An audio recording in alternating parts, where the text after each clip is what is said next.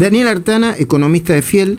Daniel dijo hace un tiempo, el gobierno tendrá que desarmar este mini Frankenstein que creó para ganar las elecciones. Daniel, buen día, todo el equipo de esta mañana saluda, ¿cómo va? Buen día, ¿cómo les va? Bien, ¿qué mini Frankenstein? Bueno, en realidad es bastante eh, obvio lo que han hecho. Han, eh, han empezado a devaluar muy poco, se sentaron arriba, o sea, al 1% mensual, cuando la inflación estaba al 3%.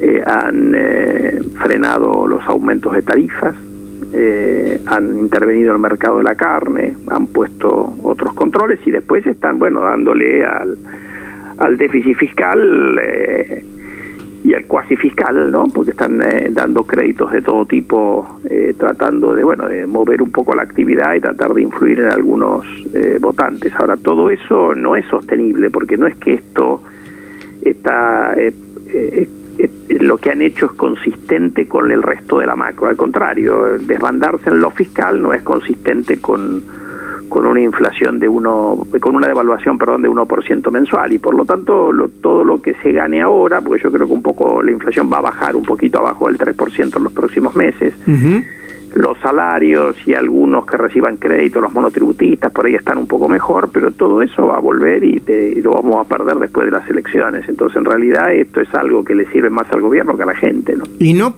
no podría explotar o eh, eh, generar consecuencias antes de las elecciones? No parece, porque tienen algunas reservas, que también es otra cosa que forma parte del mini Frankenstein. Eh, vienen perdiendo interviniendo en el mercado cambiario, ahora han puesto más controles, pero van a seguir interviniendo. Entonces la pregunta es cuántas reservas de las que ganaron en el primer semestre se van a rifar camino a la elección. Como es una carrera corta, para mí antes de las elecciones no va a haber un lío importante. Lo que sí hay alguna tensión en el mercado, los mercados alternativos del dólar, pero bueno, ellos van poniendo reservas y con eso lo van controlando. Ahora eso tampoco es sostenible porque no es que están sentados que tienen reservas eh, libres, digamos, o netas, como se llama en la jerga, por miles de millones de dólares. Tienen, llegaron a tener ocho mil y pico, ahora tienen siete mil y pico. Eso te permite intervenir un poco, pero no, pero no, no lo podés sostener en el tiempo. Mm. Forma parte también de este mini Frankenstein, digamos. Ahora, yo no creo que esto explote antes de la elección, y tampoco por ahí explota después. Lo que sí vas a tener son meses con devaluaciones más fuertes, de 4 o 5 mensual, eh, y probablemente ahí la clave va a ser si avanzan en un acuerdo con el Fondo Monetario y que eso te permita eh, tranquilizar un poco las mm. aguas, pero vamos a más devaluación y más inflación después de las elecciones. ¿Y, ¿Y, la presión que hay ahora sobre el dólar por el nuevo cepo que implementaron al contado con liqui?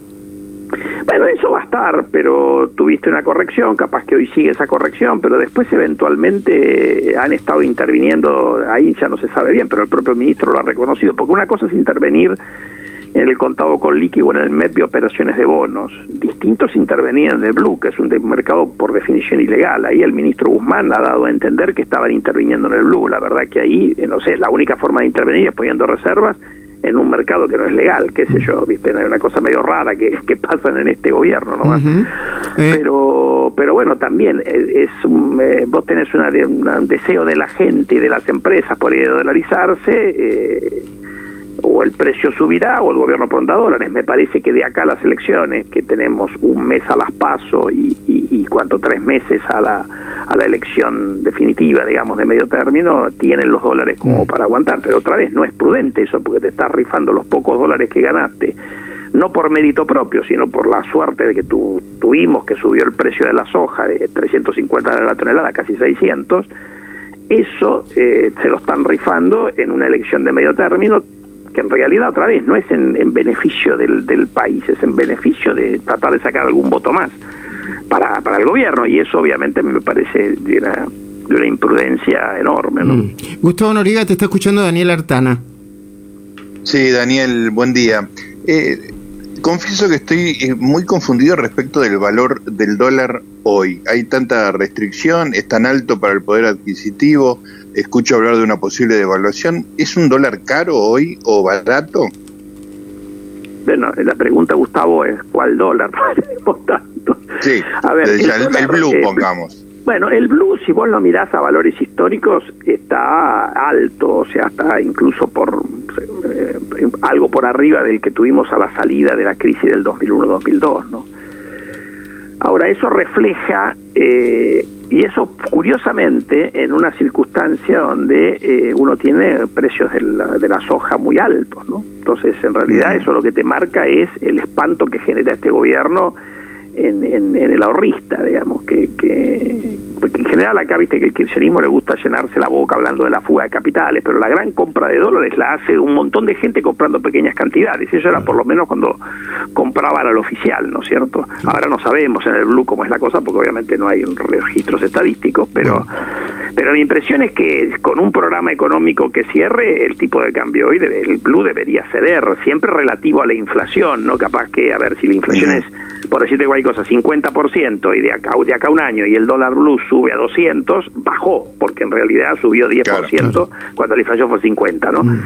Pero eso yo creo que podría ocurrir, pero tenía que tener un programa económico coherente y eso es lo que este gobierno no ha podido poner arriba de la mesa, ¿no? Es cierto. Daniel Artana, gracias por estos minutos, muy claro como siempre, y nos reencontramos, y nos reencontramos en cualquier momento. Ahí estaba Daniel Artana, ¿no? Hablando de eh, cómo desarmar el pequeño Frankenstein que armó este gobierno para las elecciones de las que solamente falta un mes. ¿eh?